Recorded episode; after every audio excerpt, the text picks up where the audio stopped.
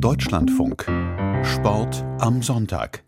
Las Vegas, Spielerparadies in der Wüste, Stadt der Sünden, aber immer mehr auch boomende Sportstadt. Mit dem Super Bowl heute Nacht als Höhepunkt. Das größte Sportevent der Welt ist zu Gast in der Weltstadt der Zocker vor dem mit Spannung erwarteten Duell zwischen den Kansas City Chiefs und den San Francisco 49ers. Ist ARD-Korrespondentin Katrin Band schon auf dem Strip unterwegs gewesen und ich habe sie vorhin gefragt, wie sehr der Super Bowl das Stadtbild in Vegas heute am Game Day prägt. Ja, ich finde ja, Vegas ist sowieso eine sehr, sehr kunterbunte Stadt. Also man wird ja auf dem Las Vegas Strip dieser berühmten äh, Meile total schon erschlagen von Videowerbung und sowas. Und da kommt jetzt der Super Bowl noch oben drauf. In den vergangenen Tagen konnte man sehen, dass mehr und mehr und mehr Fans in die Stadt gekommen sind. Die Stadt selber rechnet mit 330.000 plus Fans. Wir versuchen immer noch rauszukriegen, gibt es mehr Chiefs-Fans oder mehr 49ers? Die 49ers-Fans haben natürlich die kürzere Anreise im Gegensatz zu den Chiefs aus dem äh, mittleren Westen. Westen. Aber es ist halt sehr viel Rot in der Stadt unterwegs. Mein Eindruck ist so ein bisschen, der Super Bowl geht ein bisschen unter in der allgemeinen Las Vegas Buntheit. Das ist für Las Vegas ein Ereignis von vielen. Bei anderen Städten habe ich das Gefühl, die freuen sich richtig drauf, wenn das mal wirklich was bei ihnen passiert. Hier ist es halt so ein bisschen, ja, hm, more of the same. Dennoch arbeitet ja, so hat man zumindest das Gefühl, Las Vegas an einem neuen Image. Dort wird geboxt, Eishockey gespielt, die Formel 1 veranstaltet Rennen, die Profi-Basketballliga NBA liebäugelt mit dem Standort, jetzt also American Football. Warum arbeitet die Wüstenstadt offensichtlich intensiv an einem neuen Image als Sportstadt? Naja, wenn man eins mit Gewissheit sagen kann, diese Stadt lebt vom Tourismus, diese Stadt lebt vom Wettgeschäft. Ich habe die genaue Zahl jetzt nicht im Kopf, aber ein Großteil der Wetten, die in den USA gesetzt werden, werden hier im Staat Nevada gesetzt.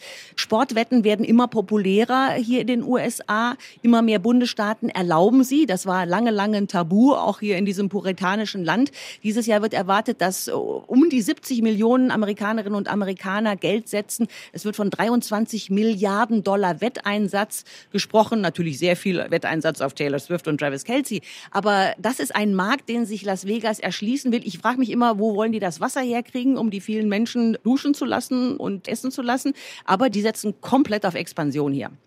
Auch politisch ist ja diese Super Bowl-Ausgabe brisant. Bei den Vorwahlen in Las Vegas siegte Donald Trump. Eigentlich müsste der ja mit Blick auf die Nominierung für die Präsidentschaftswahlen im November zufrieden sein, wenn da eben nicht die schon erwähnte Pop-Ikone Taylor Swift, Freundin von Chiefs Travis Kelsey wäre. Warum verschafft ihr Kommen dem Lager der Republikaner Bauchschmerzen?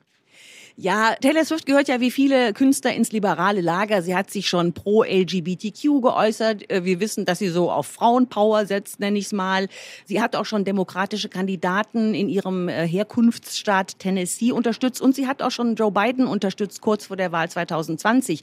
Und sie hat halt diese gewaltige Followerschaft, hunderte Millionen Menschen, die sich angucken, was sie postet. Und wenn Taylor Swift sagt, äh, Leute, lasst euch registrieren, geht wählen, dann machen das auf einen Schlag zigtausende Menschen. Also das ist eine politisch-kulturelle Macht, die sie da inzwischen entwickelt hat, vor der sich die Republikaner ganz offensichtlich fürchten. Und Travis Kelsey ist ja auch der Buhmann. Er hat für Pfizer Werbung gemacht, fürs Impfen. Oh, oh, oh.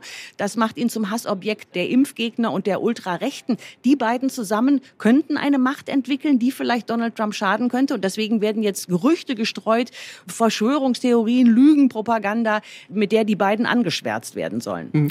Und das ist ja auch kurios. Trump hat ja auch noch eine politische Vorgeschichte mit den 49ers. 2016 war es ja Quarterback Colin Kaepernick, der sich bei der Nationalhymne hinkniete, um gegen Polizeigewalt und Rassismus gegenüber People of Color zu demonstrieren. Trump beschimpfte Kaepernick daraufhin aufs Übelste. Kann ihm das aktuell auch noch zusätzlich wieder auf die Füße fallen? Naja, wir wissen, dass das Publikum beim Football ein gemischtes Publikum ist. Das dominieren immer noch die Männer und dieses Dosenbier-Chips-Image, das wird der Football auf lange Sicht nicht los. Jetzt kommt eine neue Zuschauerschaft dazu, die Swifties. Das wird aber insgesamt nichts daran ändern, dass die Football-Zuschauer vielleicht eher ins konservative Lager gehören. Und viele fanden die Aktion von Colin Kaepernick ganz fürchterlich. Die Liga insgesamt versucht, sich ein modernes Image zu geben. Ich bin hier gerade im Stadion, ich sehe hinter der Endzone der 49ers den Schriftzug It takes all of us und bei den Chiefs steht End Racism. Also sie versuchen angesichts der doch sehr stark afroamerikanischen Spielerschaft ganz klar zu machen, in welchem Lager sie stehen. Und das ist nicht das konservative weiße Amerika. Die Chiefs gegen die 49ers blicken wir beide zum Ende des Gesprächs auch nochmal aufs Sportliche. Vor vier Jahren verloren ja die Kalifornier gegen die Chiefs. Wie sehr steht Ihnen denn heute Abend der Sinn danach, sich dafür zu revanchieren? ja, sehr. Es ist tatsächlich so, dass die Chiefs wegen ihrer Dominanz der vergangenen Jahre inzwischen die Bösen sind und Patrick Mahomes sich also dieses Image des Bösewichts immer erwehren muss. Er sagt, er gewinnt halt gerne und wenn er dadurch der Bösewicht wird, dann äh, soll ihm das egal sein. Und die 49ers, die sinnen natürlich auf Revanche, auf Rache. Das ist ein anderes Team, muss man natürlich auch wissen. Vor vier Jahren hat noch Jimmy Garoppolo als Quarterback da gespielt.